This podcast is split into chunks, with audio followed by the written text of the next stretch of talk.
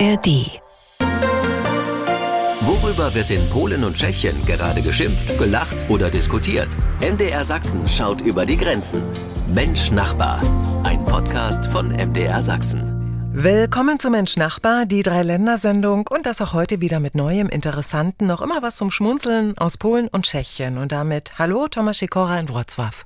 Hallo, ein Zeichen dafür, dass die Sommerferien in einer Woche vorbei sind. Heute ist Kaufsonntag in Polen. Theoretisch soll man heute Schulbücher und äh, Schulbedarf kaufen, aber man kann alles kaufen, überall und die Geschäfte sind geöffnet, manche sogar bis 23 Uhr. Und aus Liberec berichtet mein Kollege Peter Kumpfe. Also ein schönes Hallo auch von mir hier aus Liberec. Dobriden, einen guten Tag. Aber ich weiß nicht, was ihr beiden dabei so besonders findet.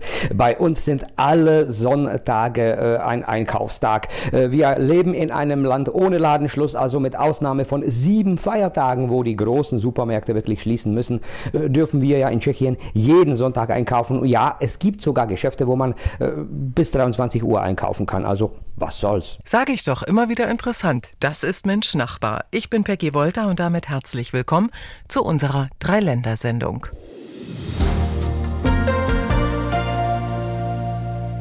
Sie hören Mensch Nachbar hier beim Sachsenradio. Und ja, auch über Kurioses sprechen wir. Und heute über Kurioses aus der Politik bei unseren Nachbarn. In Polen zum Beispiel. Tomasz Sikora.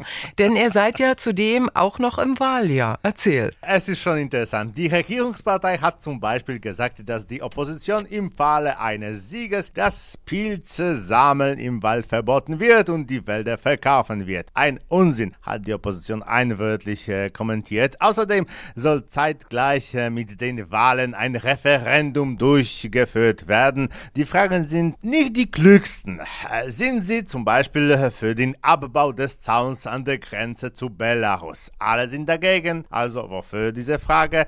um zu suggerieren, dass die Opposition diesen Zaun stürzen möchte, schon wieder Unsinn. Auch die Unterschriftensammlung für die Kandidaten hat begonnen. Die Oppositionsanhänger haben Angst zu unterschreiben und ihre persönliche Identifikationsnummer anzugeben, weil die Regierenden das herausfinden und ich Probleme bekomme. Die Regierungspartei hingegen ist so scharf auf die Wahlen, dass sie begonnen hat, in Blanko Unterschriften zu sammeln, weil sie noch nicht bekannt gegeben hat, wer auf ihren Wahllisten stehen wird. In Blanco ist illegal, aber wer kann schon etwas den Regierenden verbieten? Mhm, es klingt alles ein bisschen komisch, Tomek.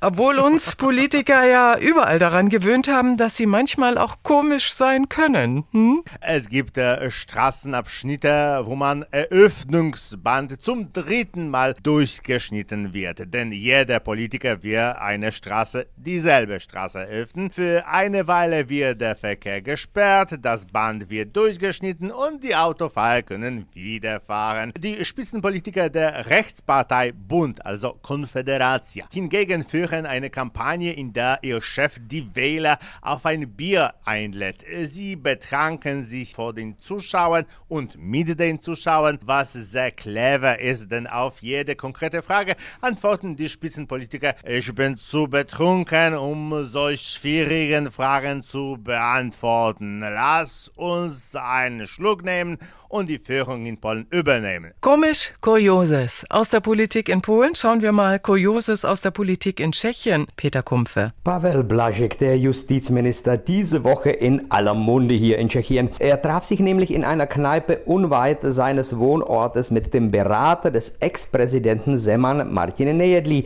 der einen sehr guten Draht zu Russland hat. Die Wähler der konservativen ODS, äh, woher der Minister stammt, fanden das gar nicht lustig und äh, demonstrierten demonstrierten sogar dagegen. Denn der Minister argumentierte, dass das Treffen völlig zufällig stattfand, weil es draußen geregnet hat, kein anderer Platz mehr frei war in der Kneipe und er doch nicht nass äh, werden wollte. Nach kurioser Politik geht's gleich hier beim Sachsenradio in den Wald zum Pilze sammeln bei unseren Nachbarn. Mensch Nachbar, ein Podcast von MDR Sachsen. Es ist wieder soweit und der wahre Nationalsport bei unseren Nachbarn hat begonnen. Pilze sammeln. Thomas Sikora, wie beliebt genau ist denn nun Pilze sammeln in Polen? In der Tat sammeln etwa 5 Millionen Polen aktiv Pilze. Am Wochenende steht man um 4 Uhr auf, um 5 ist man im Wald und sammelt. Ein Freund aus Deutschland fragte mich einmal, äh, als wir auf der Straße durch den polnischen Wald äh, fuhren, ob es hier einen Automarkt gäbe, weil so viele Autos standen. Manche Leute wie ich sind höchstens in der Lage, einen Butterpilz auf einer glatt gemähten Wiese zu finden. Andere, also die restlichen 5 Millionen, haben einen Pilzatlas in den Fingerspitzen und selbst wenn der Pilz theoretisch nicht essbar ist, gibt es Möglichkeiten, ihn so zuzubereiten, dass er gegessen werden kann. Neben den auch uns bekannten werden ja auch immer wieder seltene, sogar exotische gefunden in den polnischen Wäldern, Tomek, habe ich gelesen. Eine Touristen ist bei einer Bergwanderung in den Gorze-Bergen auf einen Pilz gestoßen, der wie ein Oktopus aussieht. Daher kommt auch sein Spitzname Finger des Teufels. Er fällt durch seine rote Farbe auf, ist nicht giftig, aber sein Geruch hält mit Sicherheit von äh, ihm fern. Ja, der Geruch von verdorbenem Fleisch. Der Tintenfischpilz ist nicht giftig, allerdings ist er nicht essbar, vor allem wegen des unangenehmen Geruchs. Inzwischen hat sich herausgestellt, dass sich dieser exotische Pilz schnell ausbreitet und auch im Sudetenland zu finden ist. Da ist es schon das Stichwort Sudetenland. Wenn wir dorthin Pilze sammeln gehen möchten, auch immer mehr Touristen haben ja die guten Pilzwälder bei euch entdeckt, Tomek. Mhm. Was sollten wir wissen, was sollten wir beachten? Man kann so viel sammeln, wie man will und in was man will. Am besten in äh, Weidenkörben. In der Regel sollten Sie auf Waldparkplätzen parken, aber wenn man am Straßenrand abseits des Asphalts steht, ist das auch in Ordnung.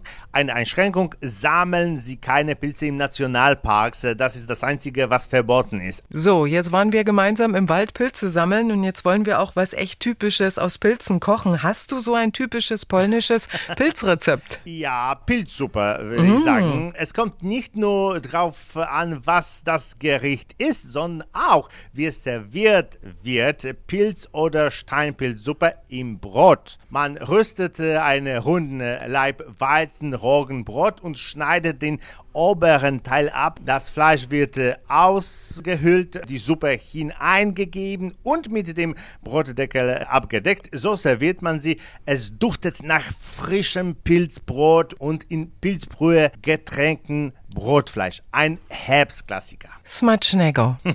Ich bekomme Appetit. Dziękuję.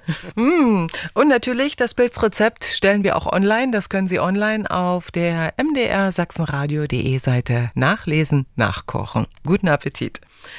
Ab in die tschechischen Wälder. Peter Kumpfe. Und auch bei euch in Tschechien ein beliebtes Hobby, Pilze sammeln? Also absolut. Ich würde sogar sagen, es ist der Volkssport Nummer eins, mindestens jetzt im Herbst. Ich bin mit meinen Freunden für den Abend verabredet in die Kneipe und ich fürchte schon, dass es Fotos geben wird von Pilzen. Dass wir über Pilze sprechen werden. Wer wie viele gefunden hat, wer mehr und größere gefunden hat. Kaum ein Facebook-Profil in Tschechien im Herbst, wo es kein Foto gebe, auf dem man zeigt, wie viele Pilze man gefunden hat. Selbstverständlich bleiben die Plätze geheim. Und äh, ja, ich falle da völlig aus dem Rahmen. Ich finde keine Pilze. Äh, ich kann äh, die giftigen von den essbaren nicht unterscheiden. Und der einzige Pilz, den ich wirklich finde, ist ein Champignon in einer Dose.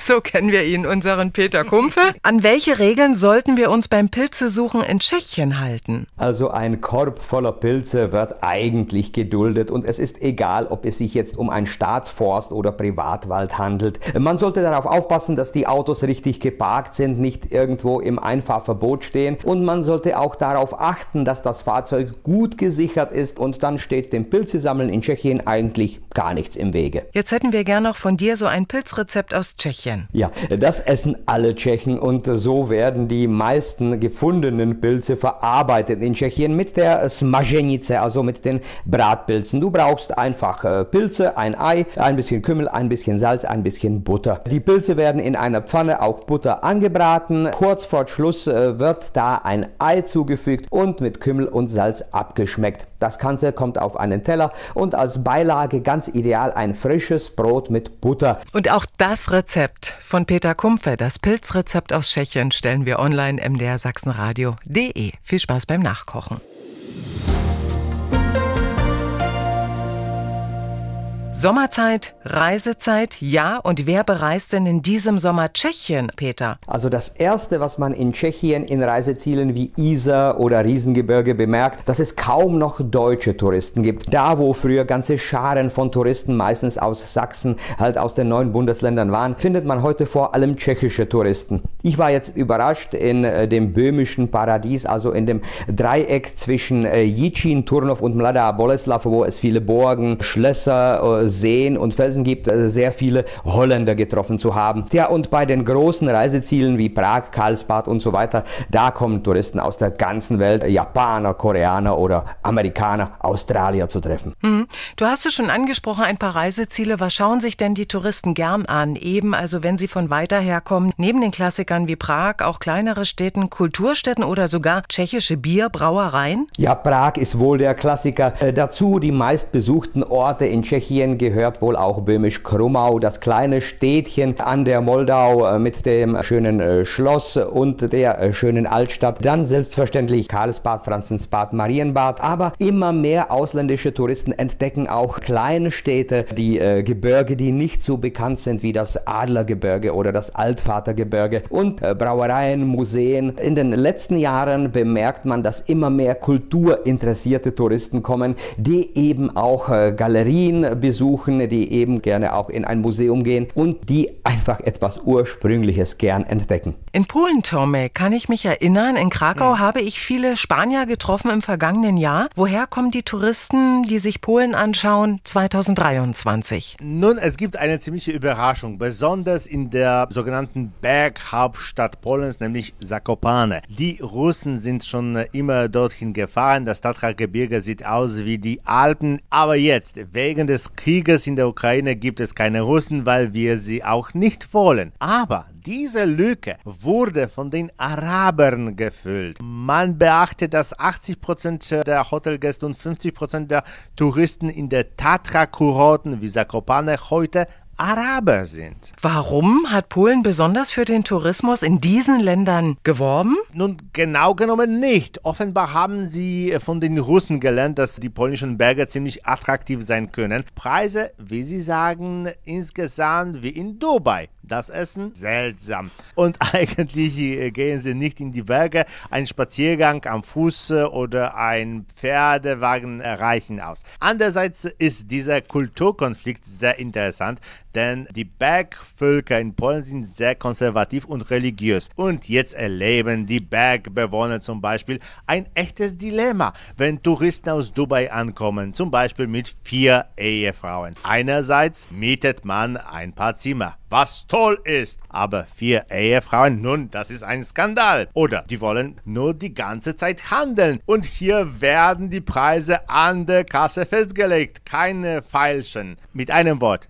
die Geduld und Toleranz der Hochländer wird gerade regelrecht ausprobiert. Ja, und auch das ist Tourismus und Tourismus erfordert auch immer wieder Toleranz. Und das ist Menschnachbar mit interessanten Themen aus Polen und Tschechien. Mensch Nachbar, unsere Drei-Länder-Sendung. Peter Kumpfe, was sollten wir heute unbedingt noch aus Tschechien wissen? Kieszetice, ein kleiner Ort neun Kilometer von Olmütz, also mitten in Mähren, kam diese Woche in die Schlagzeilen. Wie das kam? Der Ort mit knapp 1300 Einwohnern hat für wenige Stunden die Einwohnerzahl fast verdoppelt. Der Bauer vor Ort, regional wohl bekannt dafür, dass er seine Ernte nicht selbst erntet, aber dass er die Möglichkeit gibt, die ganz günstig zu bekommen, wenn man selbst die Hand anlegt. Also man fährt hin und holt sich die Gurke, die Tomaten und so weiter selbst, was erstens ja günstiger ist und zweitens man zeigt den Kindern endlich, wo die Gurke, wo die Tomaten herkommen. Aber diese Woche blockierten den Ort mehrere hundert Fahrzeuge und der völlig überforderte Bauer musste die Polizei rufen und schrieb in den sozialen Netzwerken, bitte nicht mehr kommen, es ist alles voll. In wenigen Stunden war der Spuk vorbei, aber alle schmunzeln über Kieszetice, die diese Woche äh, das Thema in der landesweiten Presse Presse waren. Das Neueste aus Tschechien erfahren wir hier beim Sachsenradio von Peter Kumpfe in Liberec. Dankeschön für heute. Es hat mir auch diese Woche wieder Spaß gemacht. Tschüss, Naslichenu, auf Wiederhören, bis nächste Woche. Aus Polen berichtet jede Woche Thomas Sikora hier bei MDR Sachsen. Und Tomek, was war noch diese Woche interessant bei euch? Wir reden darüber, dass äh, wenn man in Eile ist, dann langsam fahren soll. In Deutschland gibt es äh, oft Blitze am äh, Ortseingang. Polen geht noch einen Schritt weiter und installiert abschnittsweise Blitze in großem Umfang, sowohl in Städten als auch auf Autobahnen und äh, Schnellstraßen. Manchmal sind diese Geräte so raffiniert, dass sie bei der Einfahrt in einen Abschnitt ihr Kennzeichen lesen und äh, unabhängig davon, wo sie abbiegen, prüfen, ob sie zu schnell gefahren sind. Manchmal kann ein solcher Abschnitt mehrere Dutzend Kilometer lang sein. Das sollten wir wissen. Besten Dank auch für diese Information und damit Dankeschön auf Wrocław Tomasz Sikora. Dziękuję, do usłyszenia z Wrocławia, wiederhören aus Breslau. Tschüss. Jede Woche hier beim Sachsenradio. Das ist Mensch Nachbar. Und Sie können uns auch schreiben, was interessiert Sie aus Polen und Tschechien. Und wir sprechen darüber. Ich bin Peggy Wolter. Danke fürs Zuhören.